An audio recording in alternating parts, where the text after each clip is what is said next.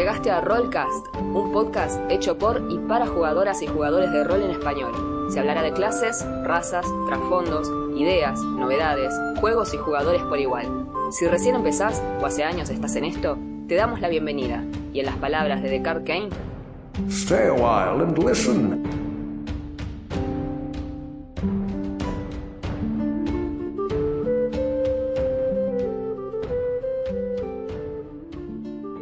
Hola, bienvenidos a Rollcast. Yo soy Juan Yo soy Augusto, ¿qué tal?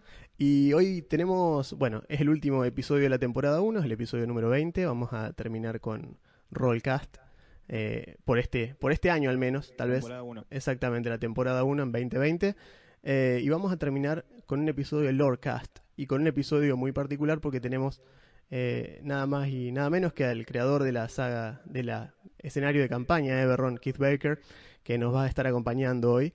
Así que yo sé que esto es rol en español y van a perdonarnos el exabrupto de tener un invitado que hable en inglés, pero... No, perdona, lo lamento porque. Sí, exactamente. Lo escuché igual porque nosotros estamos muy contentos con la situación.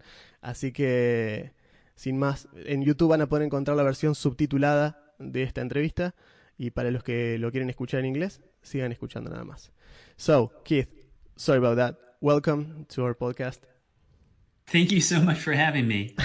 I mean, it must be weird hearing us going round and round in Spanish like that, but you know, it's like something that we had to do, man.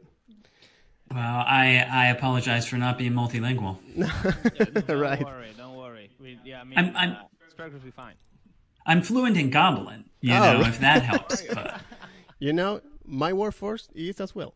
So, well, you know, this section of the of the podcast when we talk about you know lore, and we choose Eberron because you know it's Eberron does something that not many other settings do in D and D, which is stray the hell away from the Forgotten Realms, and it's some like a good thing. Right, good man. It's thing. something that I appreciate like so much because you know it's like the presence of gods in the Forgotten Realms. It's Mhm. I think the defining difference with Eberron.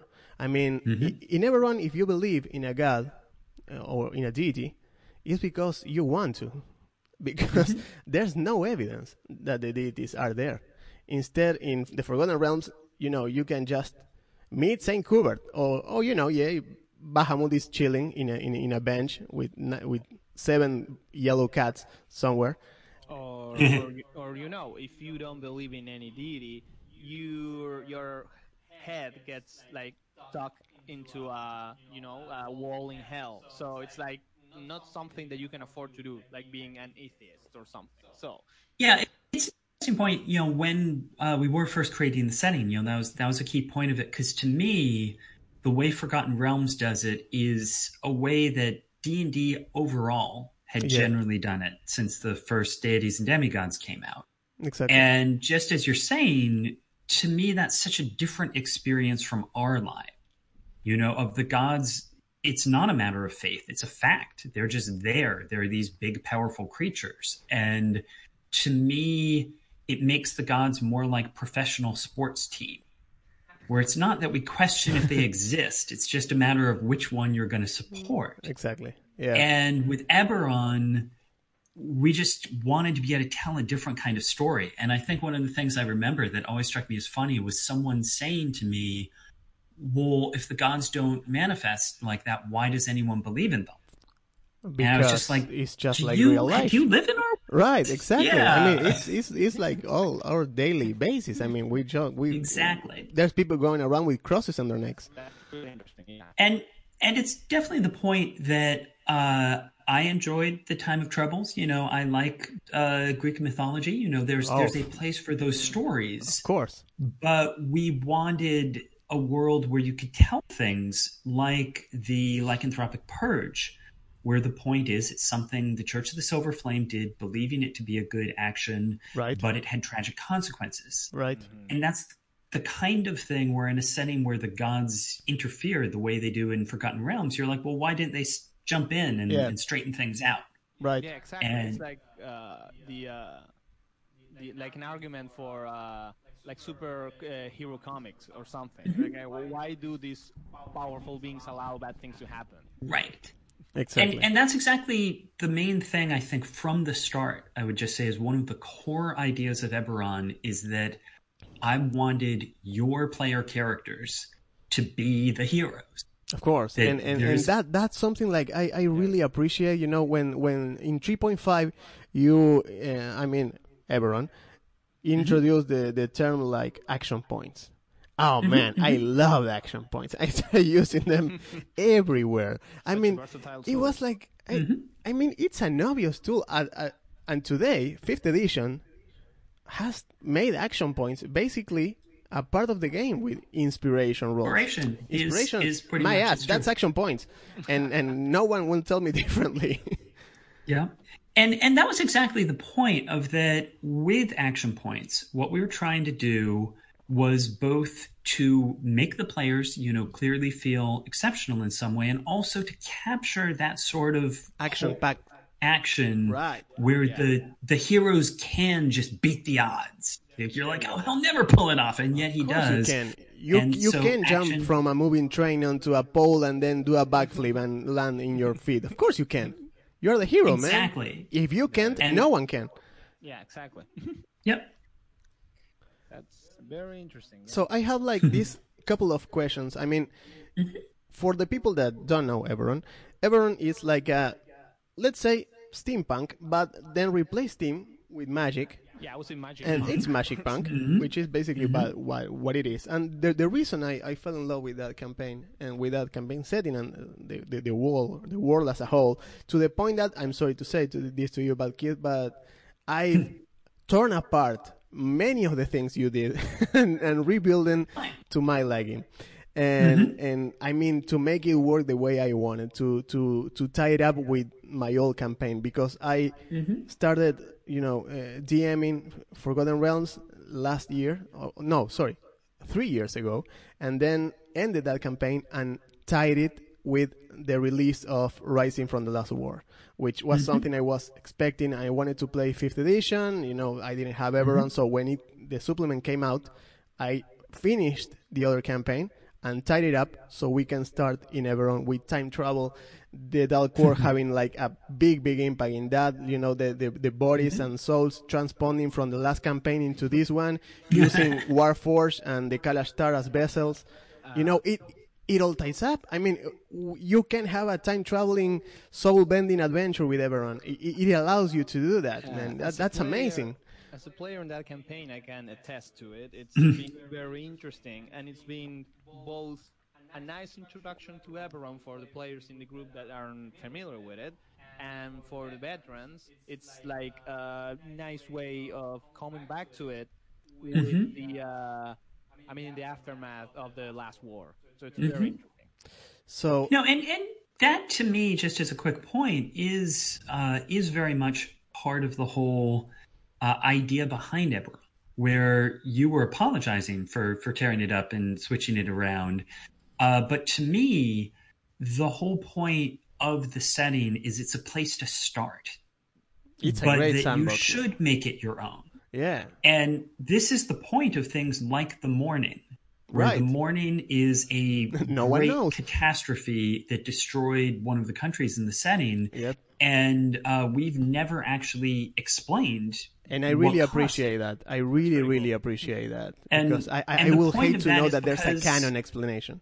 Yeah, the the point of that is because we're setting up the mystery. We're explaining why it matters, but we want you to feel like you can create an answer to it that Oh, yeah. doesn't matter what books your players have read or what they're Exactly, doing. man. It's That's your it. answer. That's it. And I do the exact same thing with Mm-hmm.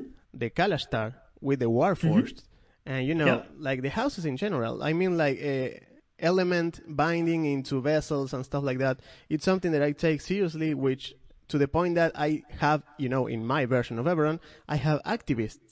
Like, like PETA, Mm-hmm, absolutely. like pizza, but for elementals, you know, that are stuck into, you know, a, a, a kyber crystal tied to a ship and they don't want to be there and you know probably they don't want i mean because of that the, the you know uh, Yeah. uh, and, and that's has Yeah, trouble and, and that's controlling them. exactly uh, exactly the idea. Is again, is it's totally up to you to say, well, we have elemental, you know, airships, and again, do you want to latch on to that and to make, as you said, elemental activists, so do you are just not really worried about it? You just want airships in your game. Exactly. And to me, it is all about that. Eberron is there to give you ideas, to Yeah. be something to work with. It's not, I never want someone to say, oh, well, you just can't do that because this book said blankety blank. I'm like, well, you know, Yeah. ignore that book. I was Uh, so just- it's always, it should be an inspiration, not is. something that stops you. Works extremely from It Yeah. is, it is, and and I, I was just you know showing Augusto last week my DM, my Eberron DM screen that I got like a couple of weeks ago, and Mm-hmm. because to be honest with you, it just arrived on Argentina, so you can start to see how Oh, yeah. you know how you know. How far How away we are from the off we are. distribution channels. I mean, so- we can have instant things like on fantasy grounds and stuff like they have the, the manuals the day came out. But you know, for for us, uh, DriveThruRPG and stuff like that, sometimes it really complicates things. I mean, I I've been trying to get exploring Eberron and Eberron Confidential for a while now, but I've been having trouble. You know, like converting you know credits to dollars and then, then buying it. I mean, it's Um, like a sad to hear whole that. thing.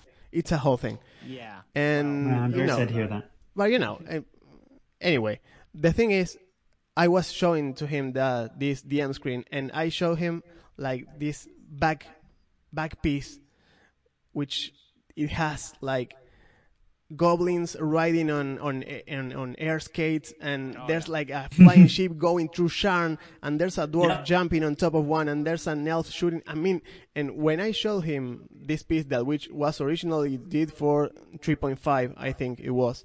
Uh, from Yeah, you know, the, the, the first manual, file, yeah. yeah. Yeah. And I, I show him that piece and then said, well, this is the reason. This was the reason I got into Eberron. This illustration. How This. could you not? I mean, I mean, Yeah. it's it was amazing, man. It was like uh, Sunday morning cartoons with D and D, with steampunk, we know, with Mad Max, and man, it was what was not to like. I, I, I do like uh, from fourth edition.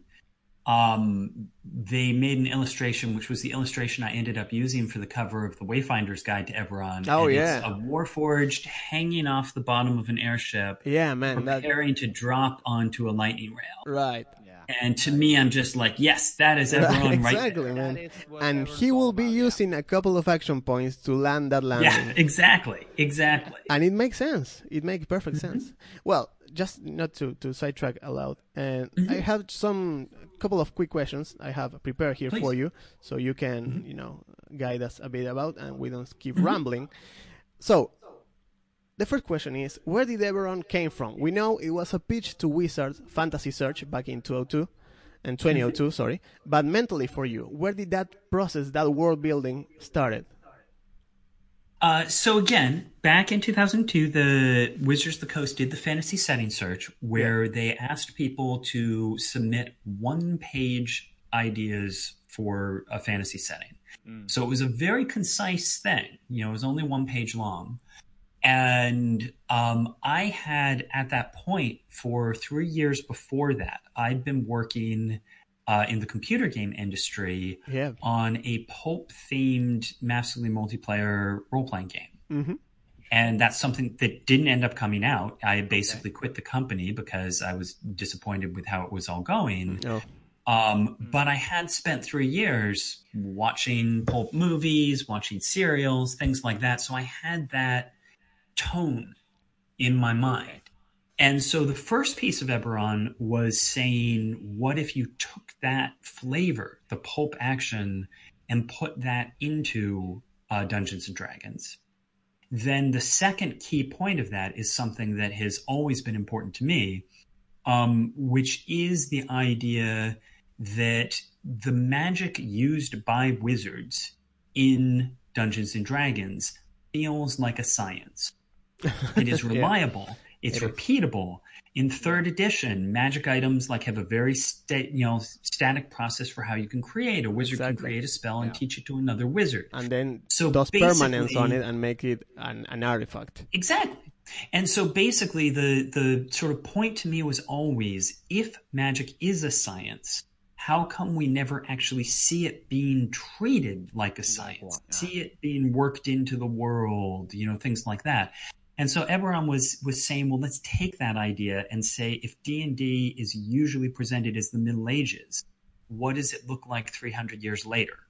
You know, if in the if in the Renaissance we had this Right. science, Yeah, where does it go? absolutely. And and so those were the two sort of core ideas were this let's look at a world that has taken magic farther than D&D traditionally does and let's um let's you know sort of play up that that pulp action adventure and I think the the sort of one sentence pitch which was part of it was uh, Indiana Jones and the Maltese Falcon meet Raiders of the Lost Ark. yeah, No, meet I remember Lord of that. the Rings. Yeah, Excuse yeah, me. yeah. I remember that. Yeah, Indiana Jones and uh, Maltese Falcon meet Lord of the Rings. Very cool. and that's that's like one hell of a pitch, man. Yeah, I mean, 18 years later, I mean, you'll be kept faithful to it. Yeah, I mean we're we're like upon it. pretty much. It's almost been twenty years, man. And that, Well, that's, and, a, it, that's a and long it time. is it is funny to see the elements of it, even though Forgotten Realms has generally remained the sort of core the default setting, yeah, in yeah, part because it's more traditional. Mm-hmm. It is funny the aspects of Eberron that have sort of crept into mainstream. So Yeah. you talked about inspiration and action Right. points. right. Uh, I would also say just the more, uh, the deeper exploration of monsters, like for example, orcs and goblins. right. Uh, there was a course. big thing recently about how, oh, we're not just treating orcs as monsters, and I'm like, yeah, we haven't been treating orcs as Yeah. monsters for 20 years. Exactly. You man. know? I mean that that was like my point from the get go. You know, with, with, with races like I mean, you tackle these kind of issues with the Warforged. When Yep. the Oh, people sure. rally up on the street saying Warforged are weapons, they're not people. We don't want them here. And Mm-hmm. you can easily extrapolate that to orcs, to goblins, to kobolds, to whatever the hell you want. I mean, and this, and the result is the exact same. I mean, it's people segregating other races just for the sake of it. Yeah, I mean, uh, I've been uh, interested in those kind of uh, dilemmas, or I don't know, posing the questions to uh, players in my campaigns for a while. To me, that's like a hook for uh, And- for good writing. So yeah, And that's very much where how we generally describe Eberron is pulp noir. yeah, right. The the point is that those are two extremes. You decide where to fall. The pulp is the action, the over the top, the leap off the train. The noir is the idea that there's a lot of questions that aren't easily answered. Hmm. That good and evil aren't always so easy to to you know choose between. And that to me was always a part of it is wanting the players to have to make interesting decisions, to have to think about what they're dealing with. And so that's another thing that, again, uh, for us in making it, it wasn't so much a criticism of Forgotten Realms as much as just saying Forgotten Realms tells a certain kind of story really well. We want a setting that tells stories that don't make sense there. and that Yeah. you know tells different kind of stories. I mean, And that you was part of it. you you gave us twelve dragon houses and the Mm-hmm. 5 nations, and you know, like the the these all continents, like they are they are vastly different one from another, and. Mm-hmm. While Forgotten Realm has that, you know, that factions, you know that you know, Mm-hmm. yeah, the the the Zhentarim and the, the the Order of the Gauntlet and whatever, and when they try to make like this huge deal out of it, and I was like, man, I've been I've been doing this for like 15 years, man. It's not Yeah. it's not news. Well, you know, enough. well, you know, and, and now Tasha, which is the the thing that we covered last episode of the podcast, uh, brings back patrons from Eberron. Yeah, yeah, absolutely. Which I like patrons. I And- like and- patrons, man. totally, yeah. Yeah. So, I mean, so, and I appreciate that you know what they were doing with Tasha's, with both artificers and group patrons, is again saying, well, Hmm. this is a thing that makes sense in Eberron, but the fact of the matter is, it's just kind of fun. Why are and you now not you using can it play everywhere? Iron Man. So I appreciate D&D. that. Yeah. Yeah. It, it, it totally is. I mean, the artificers are such an interesting, fun class. And Mm-hmm. there's this uh, other campaign apart from the Eberron one that Juan is running. I'm a player there. I have a kobold Artificer, but it's like this Nice. campaign that it's really in a it's set in a like very like almost Iron Age tech level. And mhm. like this huge uh, unexplored world, so there's a lot of the the unknown plays a lot into it. But the, uh, the thing is, that artificer is not going to be the magic punk style uh, Eberron style artificer, but it's going to work anyway because the Right. class is very interesting. No, and that's and that's a point about uh, artificers, even in Eberron, is one of the things I call out is you can have three artificers from three different cultures and Yeah. present them in Yeah. very different ways. Exactly. And part of it is the idea that uh, artificers. So I have to say, I'm running or I'm getting ready to run an online uh, campaign of my own called Threshold, Awesome. uh, which is going to be set in Eberron, and it's something I'm doing through my you better. Patreon. You better say it, Uh, never. Yeah. Uh, and right now I'm going through this this long session zero process where I'm working with the patrons to define the characters. Awesome. And one of the characters we're talking about at the moment, basically people choose the base concept from a list of five, and then we go into more details. What's their class? What's their, you know, secrets? Uh, one of the base concepts that's on, on my current list is a bartender who's made a deal with an archfey. Okay. And my vision of this character was as a Fey Pact warlock, oh. where you know they've just they've made a deal now Yeah, they're yeah. they're a wandslinger. But someone in the in the discussion of it said, "Oh, but couldn't they be an alchemist artificer?" And I'm like, "Wow, you are absolutely right. They Right. could be, Yeah. where they're using like Fey magic to mix up. You know, it's not that they're a scientist, and now but they are still mixing up potions and things like that." Right, and and now And- even, even then in Tasha now you can just you know add a feat and suddenly he knows a couple of you know Arcfin cantrips that only a warlock could know, you know just to flavor it up. Yep, and and so I like that uh, that whole sort of point, and and this is something I've talked about on my website for a long time. Of just again, the rules are the mechanical foundation, but we're the ones who figure out the story that makes sense with them. Yeah, And uh, and there's a lot of fun concepts you can do with uh, with characters that don't fit the default lore of their class, but that Right. totally make sense with the abilities they can do. Oh yes, yes. yes. So, uh, kind kind of a, a follow up question to that one, and what will you do different if you had to rewrite to repitch that same idea twenty years in perspective? Yeah, like you know, it's hindsight, and in hindsight, we all had you know twenty twenty vision, but Yeah. you know, what would you do different if you had to repitch that campaign back in twenty oh two? Well, I mean, the funny thing about it, of course, is that to some degree that is what we did with Rising from the Last War. Right. Was because we did change a number of things. One of the, the key things I'll call out with Rising was the uh, we changed uh, the story of the Mror dwarves, where the dwarves had always sort of been called out as not really being that interesting compared to many of the other races. Compared So to the made them more halflings, sure. Um, yeah, you know, compared to halflings on dinosaurs, you Right, know, I mean, they just they're felt done. more like They- There you dwarves. go. Yeah, it's like They're riding And- on dinosaurs, man. hard to top. Yeah. And and so uh, so you know that's one example. I will say that uh, similarly, when we did the fourth edition incarnation, we made a couple of changes, and one of the biggest ones there uh, was that I didn't feel that with the original three five release, we had given enough weight to the war. Right. the idea was that this was a hundred years of war that had only just ended. Four, four years ago, yeah. Yeah, and that uh, and that the only reason it was really it had ended wasn't because anyone had won, but because people were terrified of the war.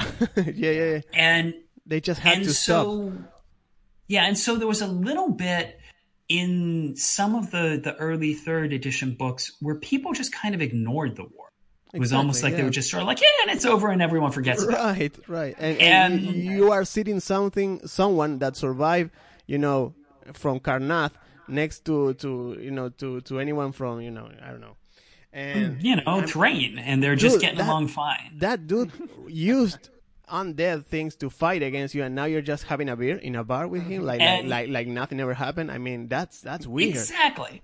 And it's not that you can't have those two characters in No, the same no, adventuring sure, party, but you should feel tension there. Exactly, man. And so I feel, yeah, I feel first and fourth, and in Rising, uh, we really did try to call out more ways that the war that you should think about. What's the impact it had on your character? What are ways that just in daily life, you know, if you're going to a town on, uh, you know, one of the borders, you should see burnt out buildings. You should see Exactly. the impact of Yeah. things. Yeah. And it's not that it needs to drive everything, but there was a little bit in third where it was sort of like I really felt people just Yeah. kind of forgot it was there. I heard you talk about this in the manifest zone, where you Mm-hmm. you precisely well the manifest zone for for those that don't know it's a it's a podcast about Eberron. It's on Spotify. You, can, you can check it out.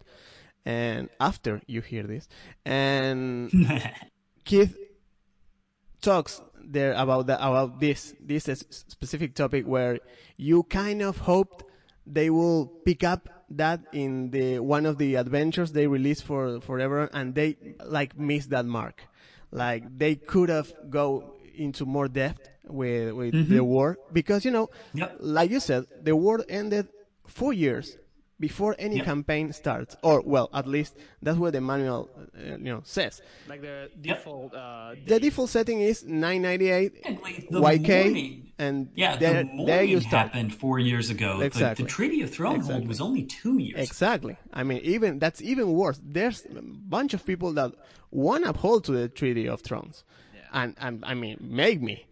They won't. Mm-hmm. And I mean, Right.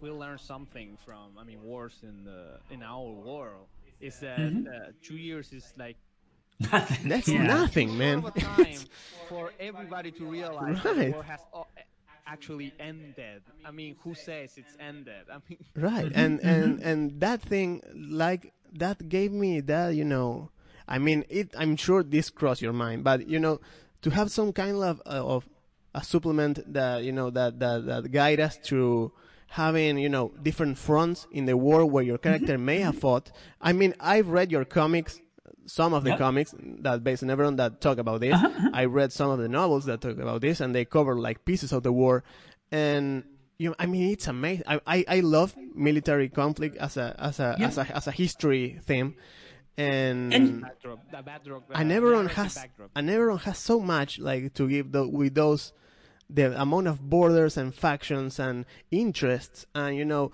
uh, Kair. I I'm saying Yep. it Kair, but I I never know if it was Cire of Kair or you know. So, so Sire. there's no wrong way to say it.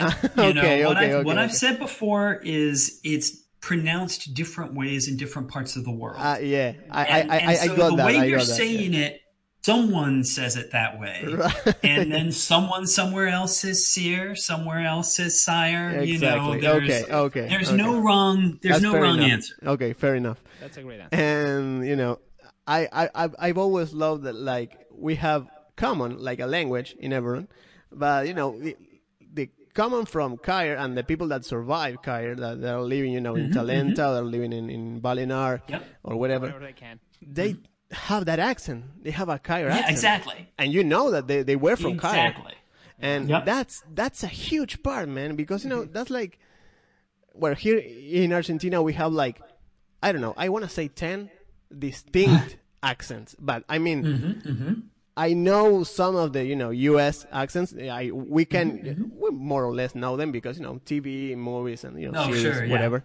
You, they used to they used to portray them like uh, really exaggerated, and we know a couple. But here we Mm-hmm, have like ten. And I mean, if if I've been doing it lately with lately, sorry, with you know uh, online DMing, which allows me to goof around a home more with voices because you, they are not seeing my face, which is like a, a, a huge deal. Yeah. I mean, it's like hiding behind the DM screen. You know, I can I can do a, I can do an old lady with no shame, No accountability. right? Mm-hmm.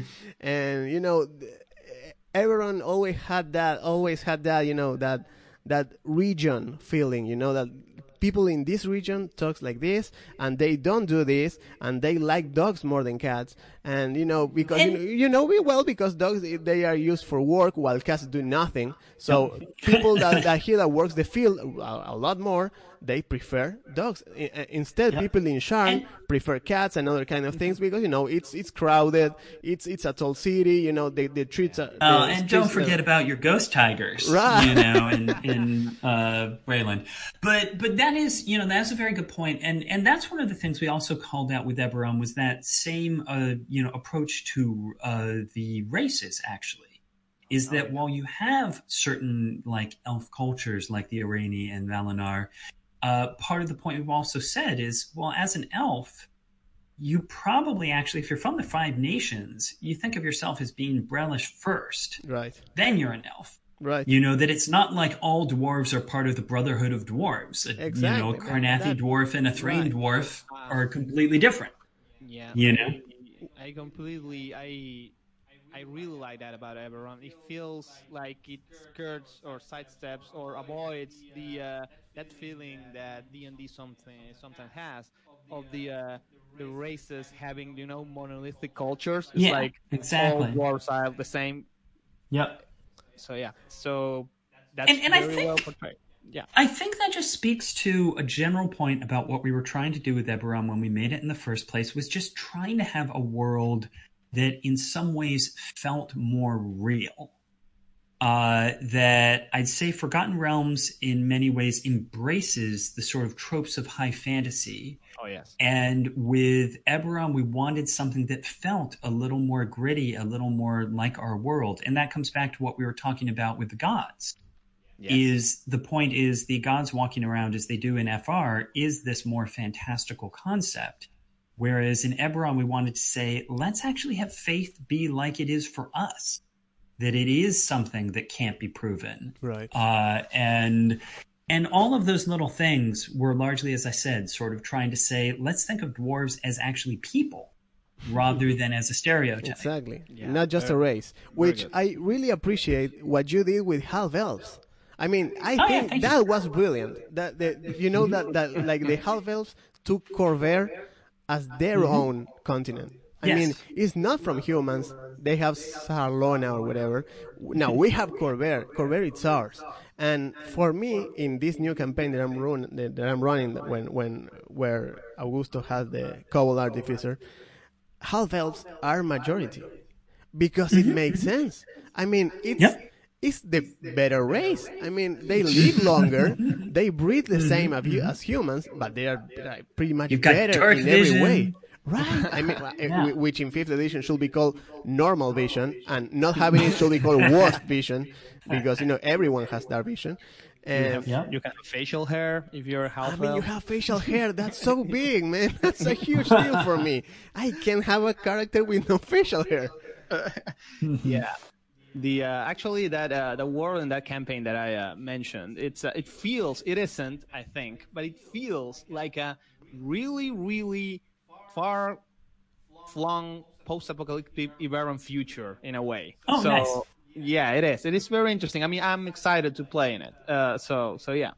Uh, I had a question that if we uh, we mentioned races I really like the uh, the very distinct races in Eberron, but I would like to ask you if you had. I mean, I, I could ask about either the uh, the Warforge or the Kalashtar or the Shifters. I really find them interesting in different ways. But I would like to ask you: Do you like? maybe as a writer or maybe as a if you had to play your own setting do you have like a favorite and if so why is it your favorite and a little of the thought process behind it i mean where did warforge come from for instance i mean we all want to play robot right but Right, right, right. So, uh, so first off, I've played Eberron. Uh, I have played in my my world in a number of Sure different hopes. campaigns. awesome yeah that, that, that was the, the answer i was i was hoping for Uh, no, absolutely. And I'll say one of my first Eberron characters, who I, I uh, really liked, was a Warforged artificer named Smith. Um, and I'm actually very happy with the armorer um, archetype that they just put out in Tasha's. Oh, uh, yeah. because part of the point is that in third edition, a Warforged artificer could enchant their body. Like Yeah. their body was basically armor. Yep. And so I like to me the armorer artificer in Tasha's basically gets back to Smith, you know, my character back in in the day. Right. So I I like you know again I like all of the races that we added for Eberron for different ways. I did play a changeling rogue in one campaign who basically had a different persona for any different sort of situation Yeah. they were Huh, using. Uh, but I like the Warforged uh, for a couple of different reasons. Part of it is generally exploring, as you said, the same sort of tropes one might explore with a robot. You know, that sense of discovering your own identity, Right. discovering Yes. your purpose. And it's mainly that idea of I like the fact of having this character who was created for a purpose. You were made as a weapon, you were made for war, but now there is no war and it's about that well what what do you choose you know unlike if i'm a dwarf fighter i Yeah. probably chose to be a fighter Yeah. you know that was my choice as a warforged you've got to stop and say well i was made actually for a purpose am i following that or am i rebelling against it you know and uh Why do you, you, keep just living uh, as a warforce after the war? That's like a huge thing about Yeah. warforce. Finding think purpose. I think it's, it's an Exactly. interesting shortcut to a very interesting uh, existential questions. Yeah, you know exactly, and and so I like I like exploring those sort of things, and the Warforged makes it you know it's a very easy opportunity uh, to sort of start thinking about things like that, and Yeah. especially then when you get into like the Warforged Artificer, where you are sort of actually you know a self-made person, as it were. You can do a lot of interesting things with that. Um, but I played a lot of different characters that that I've really enjoyed. Some of them have been using the Eberron races. Some of them I played a uh, half orc paladin in a uh, 5e campaign uh, that was basically a uh, of the Ghaash'kala, the Uh-huh. orcs that follow the Silver Flame and Yep. guard the Demon Wastes. And so again, you know, it wasn't that it was a new Eberron race, but it was taking one of the distinctive cultures of Eberron and one of the ones that again is slightly unusual. It's the the orc culture that has actually been following the Silver Flame far longer than humanity. Right. Back in the back in the marshes. yeah, and and so that was a fun character to play. Um, most recently, I played a Warforged Druid, actually. I mean, whoa, whoa, Um, yeah, that very interesting. right. Yeah, and if you if you look at um, if you manage to get your hands on exploring Eberron, uh, there's a picture of that character. His name is Rose in Oh, uh, great. the first chapter, and part of the point is they they were using the envoy uh, race from Wayfinders, which has been Uh-huh. shifted away, but Yep. that they had an embedded herbalism kit. So they were sort of growing flowers, you know, From out their body, of yeah. their their roots. And, Uh, and it was what, just a a- fun what sort about of thing the, to the, explore. the, the animal forms? You use that variant where, where they are kind of like mechanical, like the So- Warforce?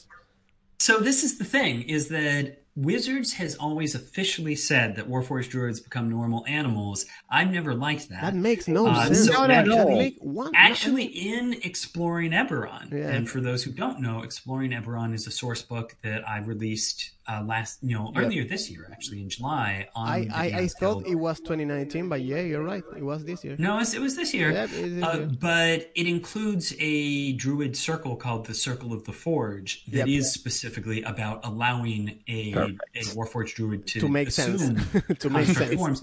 And that was actually the first playtest of that. Was Oh, I was making this character and I said I want to be able to turn into Warforged animals. So Very let's cool. let's make that. You, you, you, you know, my brother is, Oh, is, yeah. is playing like like a Warforge artificer, and he's like, oh well, he's he's like an existentialist dude, like Uh-huh. all around, and the the idea of him playing a Warforge is like he's so mad at everyone. I mean, he's so mad at people mistreating him for being Oh, yeah. a Warforge, Oh, uh, yeah. looking him weird. Uh, and he just he gets up on anyone's face, He like, like Yeah. this towering you know, seven feet Goliath made of, you know, steel and wood. And he's obsessed with this thing like, why can't my race create life. Yeah. If he's, oh yeah. oh, he's so mad about that. It is very interesting. It's- if I might chime in, I'm also Yeah. playing Warforged, but it's like I'm playing uh, I'm playing uh, an arcane archer when I'm going to maybe branch into some kind of magic. It there's it goes back into the character history, and with uh, Juan's brother character, we're both like been thinking about defecting to the uh, Lord of the Blades for a while. Blades. Yeah. Yep. yeah. Well, I mean, it just makes in, sense. in my novels, um, the second novel, the the Shattered Land, you know, there is a whole subplot where the character Pierce ends up Yeah. uh, with a group of Warforged who essentially are followers of the Lord of Blades, and part of the point is is saying, you know, it's it's in some ways hard not to sympathize with them. They have met Uh, an, an, an NPC I, I threw at them, which is like Mm-hmm. this agent, like this r- recruiter for for for Mm-hmm. the Lord, that you know just you know walks up to workforce, watch watch them, you know how they work, how they live, and they say, hey man, like you could be doing better, man. You, you could be having like so much of a better time. extremely charismatic uh, individual we've met a few times, and it's I mean uh, Juan's made a compelling argument about it. So yeah, I mean, it just I, I, Again, the back to argument that makes idea. the make it makes Yeah. itself. It's like, I mean, Warforged are like this, you know, this lost child in mm-hmm. this, you know, this post-war world. and and that's back to that core idea of not of wanting questions that don't have easy, easy answers Right. that you know having to say is the lord of blades a villain or Right, actually are they you know I mean, potentially I, in the right side I love how hmm. many, you know, unanswered questions the setting has. And that's mainly the reason what I pick. I mean, you could say that if you are running Forgotten and, you know, I, I won't make Bahamut a bad guy. It's it's Bahamut. I mean, it's I, I won't mess with that. It's like established authority, you know, universally established. So I, I can't do anything with that. But I can mess with whatever it's in the basement of Sharn, the city of towers. I can mess with you know the Lord of the Blades. I can mess you know mm-hmm. with the Lords of Dusk. There's so much I can do. There's so much I can turn and churn and you know modify, and that what makes the setting appealing for me. I mean, it, I think it's a beautiful sandbox. It- mm-hmm. It's Well, great as that. yeah, yeah. I really think so. So, last question, Keith. So you can we can wrap this up and we'll let you. You're being extremely uh, Yeah, generous no, no, with your time. I, I, I, you. don't- I don't want to take too much of your time, but can you give like this quick round of advice to anyone out there, trying to any GM out there, or thinking to be a GM, but you know, just not make sure to take that leap, in about building up a campaign setting from scratch. Where do they start? What to do? Well, there's two uh, two basic points I'd use to start with, and the first to me is that can you describe it to me in two or three sentences? Very good. What is the core idea? What makes this interesting? Not just well, it's kind of like our world, except I think there's dragons, and I have you know this, and I have that. Is if you can't tell me, you know, again in in 30 seconds, what is the coolest thing about your world? Very What cool. is it that makes me want to play in this world? Uh, then I'd say, hey, try and refine that concept better, you know? And again, it can be deeper, it can be more complex than that, but you still want that at the end of the day. What is the most compelling thing about this world? Because then as you go forward, you always want to say, and am I, am I using that? Am I building on that? Um, so that's thing one is, you know, make sure you have that compelling guiding concept and that you work with it. That Uh, a Einstein- second thing, what Einstein said that you, if you know something, you can explain it really simply. If don't, then you don't know it. and, and if it's, if, if I've got to have an hour to tell you what makes my world interesting, then that's a problem. Right. Yeah. Um, another thing, you know, that is a point is to stop and think, how is my world different from our world? And what are the logical consequences of that? no, very good. You know, if we could raise the dead as long as we had diamonds, what would that, what would that actually mean? How would that look like? Yeah. That's a Um, weird phrase, man. That, that's- that that's oh, yeah. one weird phrase. Yeah, that that is very good writing advice. That's good. Yeah, so so you know, think about the the consequences of the changes that you're making. The other thing I would say is you don't have to make the whole world. If you are making a game to play with your friends rather than to sell, you don't have to figure out every detail Ah, about it at once. What you need to figure out is what is where are you beginning? Where does your story need to uh, you know what do you need to tell the story that you want and build out from there. so, for example, I am telling my threshold story in Eberron, but if I wasn't, what I'm saying is this is a town on the border of Droaam and Breland, Right. and it's a mining town, and I'm like going through it just right now. I'm saying, well, who are the most important characters in this town? What is the resource that the town, you know, what's its industry? Is there a archfey that has power here? Because it's next to Droaam, Right. how's that going to affect it? Are there raiders? Are there things? But basically, it doesn't matter what's going on in the Lhazaar principalities. It doesn't matter what's going on in Sarlona because hmm. this game is never going to go there. We'll cross that bridge when, know- when when when we get to it. Yeah, what I need to know is everything about Threshold and the region right around it. Right. And as we go, some point we're going to say, you know, maybe we want to go to Sarlona, and then I'll figure that out. Right. Exactly. But what I need to know are the things that will impact this region. Uh, Absolutely. the last thing I would say is again just quick advice is as a DM, it is very easy to sort of get lost in creating lore, to sort of just get go down the rabbit hole and just keep going. And to me, it is always important whenever I'm adding something new to stop and say, how can I use this in a game? Why will a player character ever care about this detail? Can I come up with two or three reasons that would make this part of a story?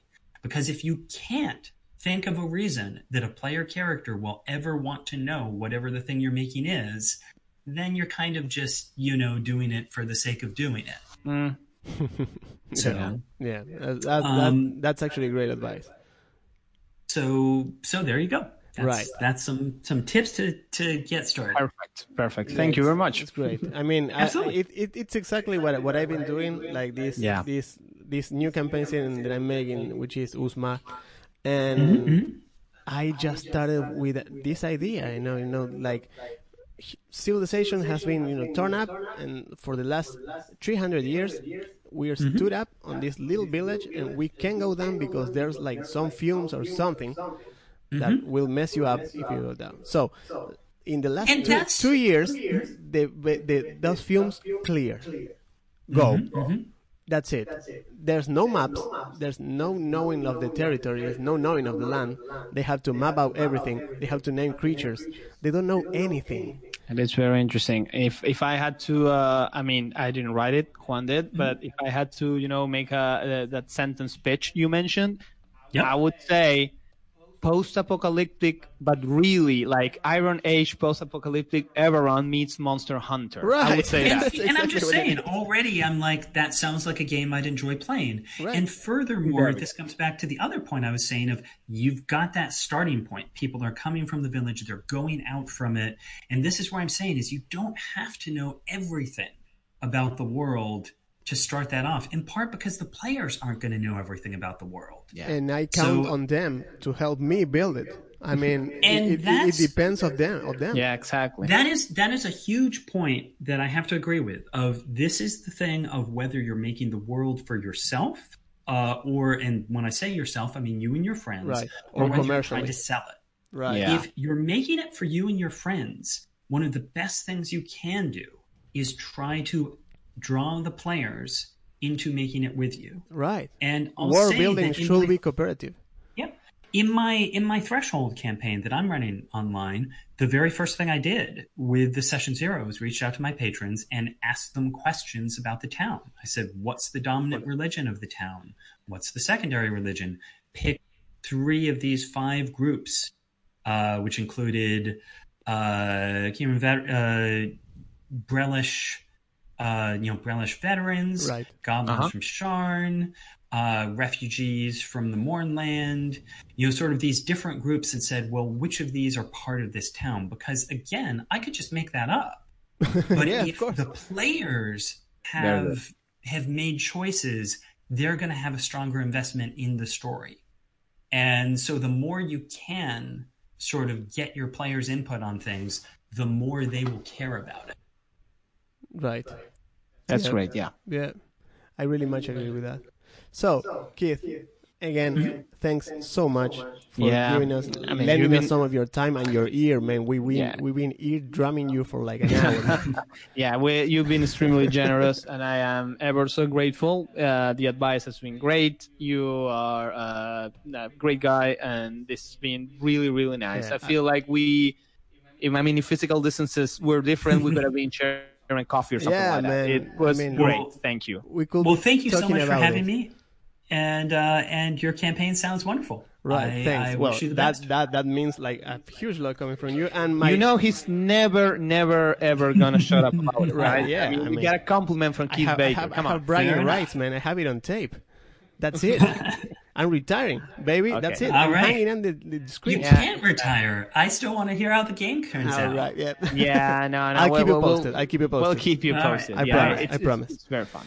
Well, man, again, thanks a lot. Thanks, like, huge. 2003 himself wouldn't believe me if I was telling him that in Yeah, 2020, exactly. with Think a that. huge war pandemic, wreck everything. And basically, the war was like the Mournland, and I got to talk to Keith Baker for an hour about Everon. That, that's amazing, man. Yep. Well, Keith, Okay. thanks a lot, man. Thank you. Thank you. Bueno, esa fue la entrevista que tuvimos con, con Keith Baker, eh, creador del escenario de campaña del que estábamos hablando hoy. Eh, no sé si...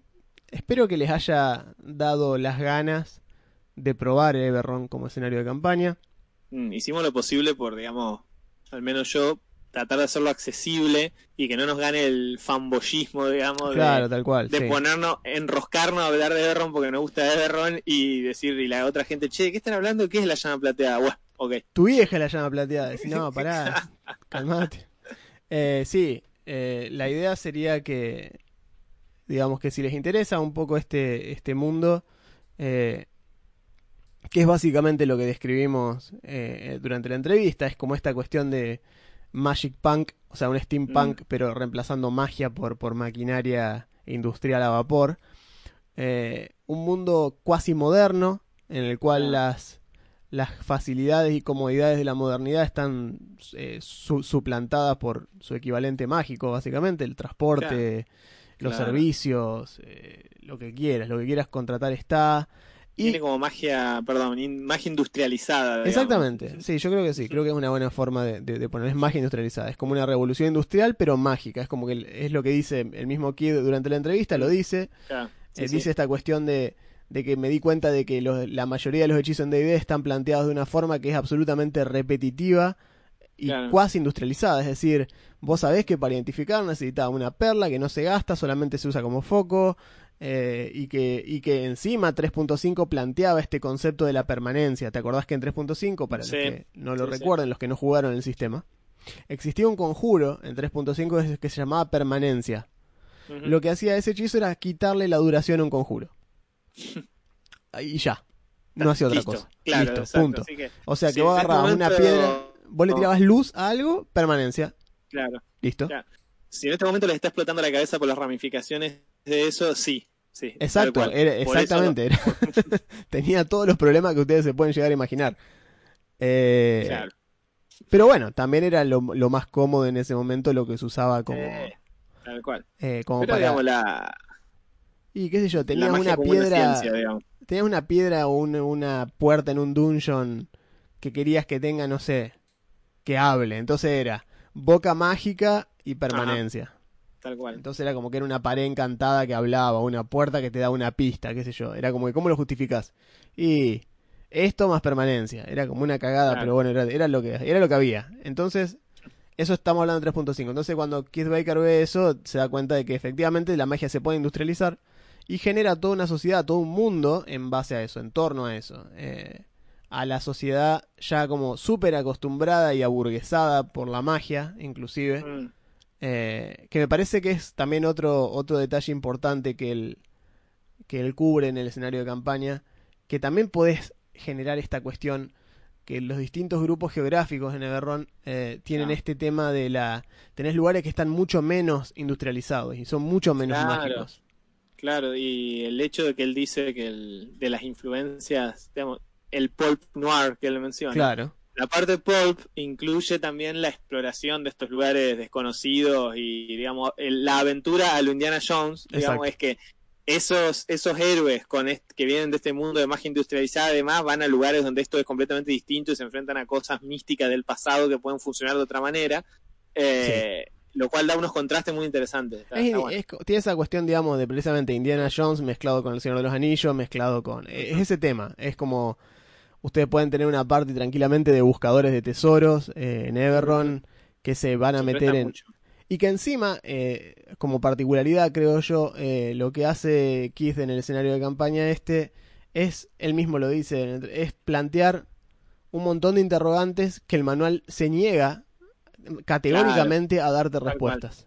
No te las da. Ahí, ahí está la parte noir, digamos, del pulp noir. Exacto, esa es la parte, es- esa es la parte como de investigación, de misterio. Puede ser intriga política, puede ser intriga militar, puede ser este, cosas que no quedaron claras después de la guerra, puede ser una causa arcana superior, puede ser alienígenas ancestrales, no sé. eh, Tal cual, hay lugar para todo, realidad. hay lugar para todo. Eh, yo creo que es un escenario de campaña que, bueno, se lo dije en la entrevista, para mí es como un sandbox eh, súper interesante. Te da herramientas eh, que, que no me las ha dado ningún otro escenario de campaña y por eso lo, lo prefiero. Tal cual. Eh, porque precisamente es lo que decíamos, en Forgotten Realms eh, vos tenés como es Pelor. Y Pelor es allí. Claro, sí. Y tenés Sí, sí, toda la sociedad construida alrededor de cómo es Pelor. Si vos modificás a Pelor, tenés que modificar todos los escalones que caen abajo de él. ¿Entendés? Entonces como que de golpe pueblos completos, ciudades capitales grandes como Neverwinter, como Baldur's Gate, de golpe cambian su funcionamiento porque una parte grande del, cul- del culto, del clero, se comporta de otra manera. En fin, tenés que reestructurar el mundo básicamente para cambiar este tipo de cosas. En cambio Porque- acá, exceptuando a- a Anduir, que tiene la, la llama plateada, la- esta religión que es una religión muy fuerte, son como cuasi extremistas eh, cazadores de brujas que tiene, cazadores de demonios. Eh, sí.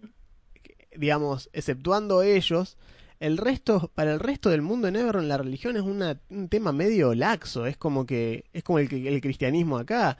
Vos puedes decir que sos creyente de Doldorn o que sos creyente de, no sé, pero no quiere decir que salgas a, a cagarte a piñas por el mundo porque alguien eh, no lo quiere, digamos, No, ¿se, por entiende? eso, las ramificaciones de eso que las hablábamos en la primera parte de la entrevista son grandes. eh, digamos, todo esto es by design, es decir, Everron está hecho así a propósito. Sí, Tenía que ver con el tema eh, de- el del noir que lo conecta con que no haya eh, ni blancos ni negros ni respuestas fáciles a las cosas. totalmente.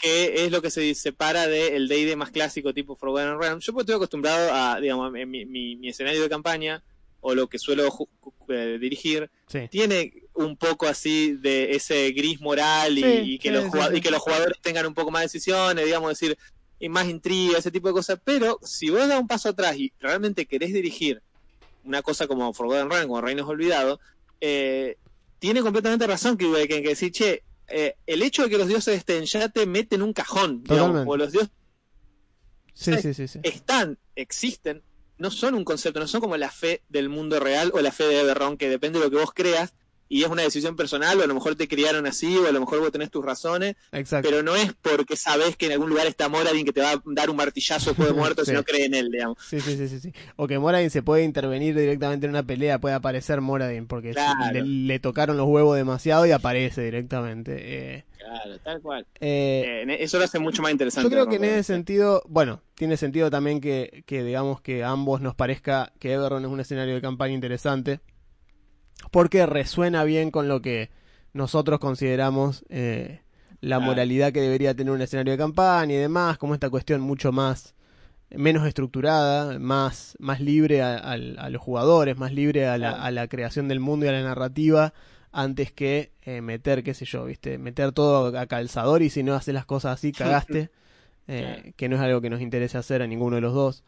Eh, de hecho, hemos tratado también el tema este, que esa es otra cosa muy importante que Berron trae a la mesa años antes de que Wizard se decida hacerlo, que es el tema de la eh, segregación de las razas Ah, de sí, monstruos, totalmente. entre comillas, que es algo que Everron hace en, el año 2003, ya lo hace, do- 2004 Everron ya sale con eso planteado, y acá tomó hasta quinta edición para que Wizard diga, che, eh, sí, la verdad que los orcos, los tragos, son sociedades, no es que son solamente monstruos que andan corriendo en taparrabro por, por la llanura, y si los encontrás los tenés que matar. Eh, Tal cual. eh, en 3.5 tardía, cuando ya había infinitos libritos, intentaron hacer algo así, me acuerdo, con los goblins, específicamente con los hobgoblins que le dieron todo ese costado militar de Ajá, sí, me tradición y qué sé yo, sí, sí, sí. que los volvieron súper respetables, eran como señores de la guerra, Ajá. pero después en, en cuarta lo intentaron mantener, pero cuarta como reseteaba tantas cosas no quedó, y ahora en quinta de nuevo como que intentaron, es como que arrancaron en falso varias veces. En cambio, Everron de entrada ya te tira eso, y es como un tratamiento adulto de ciertos temas, como dice el propio Keith, es plantear ciertas cosas y después ir a las conclusiones lógicas de esas mismas cosas que Exacto. estás Si planteando. pasa esto, ¿cómo esto afecta a todas las otras acciones mi Claro. mundo? digamos? Claro, Eh, que cual. creo que es un consejo muy válido eh, y creo que es una cuestión que nos debería como quedar. Eso de decir las Mm. implicancias de la nigromancia. Si en tu plano vos permitís que la nigromancia sea una magia aplicable, una magia que se usa, eh, que es normal, entonces ¿cuál es la implicancia real de morirse? ¿Por qué alguien se muere? Claro. Eh, o mejor dicho, no puedo, ¿por qué alguien, no por- qué alguien queda muerto? Claro. Eh, ¿Por qué no haces del resto de, de la meta de tu vida? Bueno, es un hook, ¿no? Es un character hook. Eh, Claro. Que un tipo pobre de un pueblo se decida salir de aventura a buscar cosas para poder comprar un diamante que sale 5.000 piezas de oro para poder revivir a una persona que perdió. Me acuerdo, eh, esto, esto es así y se puede expandir, digamos, a otras áreas, pero siempre me acuerdo del chiste. El chiste es este, es, un, es medio nerd, es medio de nuestra edad, pero vamos a entender perfecto. No El sé qué es- hacen en este podcast si no lo entienden. Claro, tal cual. Es decir, che, el nene que le pregunta a la mamá, mamá, ¿por qué no usaron Phoenix Down con Aeris? Tal cual. Es decir, loco, tenés un, tenés un ítem que revive a la gente. ¿Qué te importa si Sephiroth la atraviesa de un cuchillazo? Ya está, un- Revivila. La reviví 10 veces la pelea anterior contra un robot. No la puedes revivir ahora. Claro. ¿Por qué una secuencia? Es porque esto es distinto, ¿me entendés? Claro, ese cual. momento de Totalmente. salto de lógica, salto de lógica, así, bueno, ok, es un JRPG, lo que sea. Pero si vos estás dirigiendo y pre- pretendés cierta coherencia, decís, loco, si estamos reviviendo gente tres veces por pelea, Exacto. eh, que la gente se muera carece de impacto No, dramático. pasa que, la, pasa que la espada de Céfiro tiene desintegrar adentro y si te mata no te... Bueno, dale, ok. Eh, que entiendo, o sea, es, un- es lo que decíamos, es un, como un plot hook, es como que ¿por qué a Eris no la pude revivir? Esa es la cuestión. Pero el problema es que ya la reviviste antes como 15 veces en las peleas normales, Claro. es el tema, ¿viste? Claro, exacto. Eh, pero sí, eh, bien, esa es el- la conclusión básicamente es eso. eh, si no entendieron la entrevista y no, por eso no la, no la pudieron, no, entienden inglés y no, bueno, dudo que hayan llegado a esta parte en Spotify. si no entienden inglés, eh, fue un garrón. Eh, pero si nos están escuchando en YouTube y lo, está- lo leyeron con subtítulos, cuéntenos qué les pareció. Eh, por favor. Sí, eh, a mí me parece que era más importante hablar desde la esencia del escenario de campaña, desde dónde nace, desde cómo funciona, eh, para que entiendan precisamente la creación del escenario de campaña desde cero. Yo podría haber hablado de la historia de Eberron desde el punto de vista del- de, de Eberron como tal, es decir, explicar las cinco naciones, la gran guerra, que me parece que es algo que se puede hacer, pero tal vez en otro episodio. Acá Claro. nos interesaba precisamente tener una visión detrás de la pantalla, literalmente, eh, y Ah. meternos en la mente del tipo que diseñó directamente un escenario de campaña completo, que creo que es mucho más interesante que te lo venda él mediante la explicación de cómo lo creó, que que yo te cuente que hay cinco naciones y que se pelearon y que explotó todo y que ahora está todo Tal medio cual. mal. Eh, Tal cual. me Si parece me- si mucho me más nutritivo su, Sí. su aporte. Tal cual, si me, si me permití el, el pequeño momento de, de- de mandarnos la parte, que creo que nos lo merecemos, hay como 45 videos en los cuales la gente disecciona la historia de Everron. Sí, Y, totalmente. y seguro. Ahora, no debe haber 45 videos con Kid Baker hablando de Everron. A lo mejor hay 44, pero 45 no hay. Así que Totalmente. esto nos, nos pareció una cosa interesante. Ojalá pudiéramos, qué sé yo, hacer en el episodio que hablamos de Curso de Strad, traer a alguien de, de Wizard hablando de Curso de Strad. Ok, no podemos hacer eso siempre, pero esta vez logramos tener a Kid Baker hablando de Everron, lo cual es como más cerca de la fuente que eso no hay. Claro. Tal Así cual, que- es así para mí. Así que bueno, eh, espero lo hayan disfrutado. Eh, como decía Juan, si están en Spotify y llegaron hasta acá, en YouTube está con de los subtítulos, así que pueden disfrutarlo por ahí. Sí, esto ha sido un esfuerzo de, de, de a nivel, digamos, producción. Eh, fue medio un garrón. Tuvimos nuestros problemas de audio al principio, se escucha durante la primera parte de la entrevista. El micrófono de Augusto, estamos los dos en la misma habitación en ese momento y Sí. estamos grabando desde dos computadoras distintas. Eh, entonces yo lo tenía abajo a él y él me tenía abajo a mí para que nuestros micrófonos no acoplen, no se metan uno al otro. Se van a dar cuenta que después cuando yo subo el micrófono de él, eh, yo salgo en su micrófono y él sale en el mío, eh, porque es así, estamos, estamos trabajando en un espacio no ideal. Pero bueno, creo que el, el- el gesto de la entrevista se entiende bien, tal vez no tenga la calidad de audio que han tenido programas anteriores, pero es un, es un viaje con el que hemos... Claro. Es un tema con el que hemos lidiado desde el primer episodio. Hemos llegado a un setup que nos convence, que sonamos bien, que me parece que está bueno. Acá lo tuvimos que romper y desconfigurar un poco para en pos de la entrevista. Eh, creo que lo vale, no, no me molesta. Eh, así que bueno. Y vamos a, a- vamos a hacer un pequeño corte acá. Vamos a hacer un corte por unos. Nos vamos a tomar unos 15 días. Eh, Cerramos la temporada. cerramos la temporada acá. Probablemente hoy estamos a. Ustedes van a estar escuchando esto el jueves 26 de noviembre. Eh, ya después de ahí pasaríamos al 3 de diciembre y al 10 de diciembre y al 17 de diciembre. Intentaríamos volver el 17, tal vez.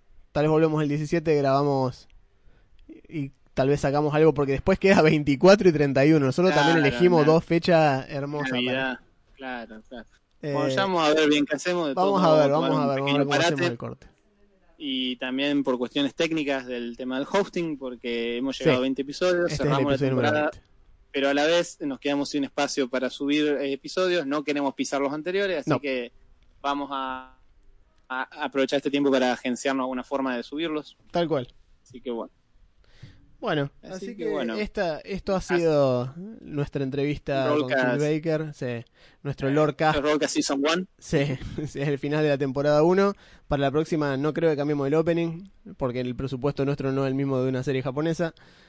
Así que, y aparte no llegamos a los 26 episodios, es Tal otra cual. cosa. Tal cual, no tenemos, no tenemos uno cada 15 días, ¿qué onda? Claro, viste, como Kenshin, que vos decís, che, ¿por qué después tiene tantos ending Kenshin? Eh, pero bueno, veremos, veremos qué cambios traemos para la segunda temporada. Sugerencias, cosas que quieran escuchar, cosas que tengan ganas. Las cual. acciones que vamos a mantener, las vamos a seguir manteniendo. Tenemos Lordcast, tenemos el Challenge Rating, tenemos los, los jueves de Builds.